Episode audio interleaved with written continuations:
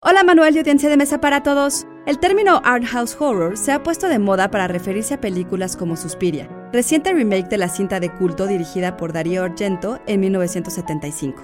Dirigida por Luca Guadagnino, esta nueva versión se distingue por su atmósfera y su elaborado estilo visual, aunque para algunos no de mucho miedo. Institute.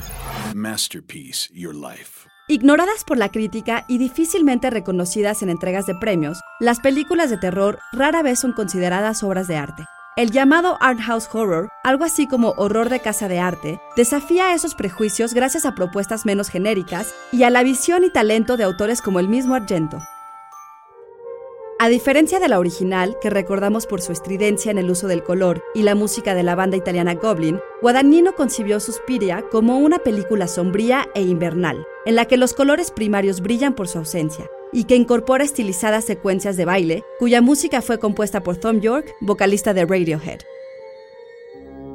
Si bien es solo una etiqueta, ejemplos de ese horror artístico serían The Neon Demon, la controvertida cinta de Lars von Trier Antichrist o Mother de Aronofsky e incluso El Resplandor, que aunque realizada por un estudio de Hollywood y basada en un bestseller en manos de Stanley Kubrick, resulta en una cinta visualmente impactante y muy poco convencional, muy artística para ser de horror, dirían algunos.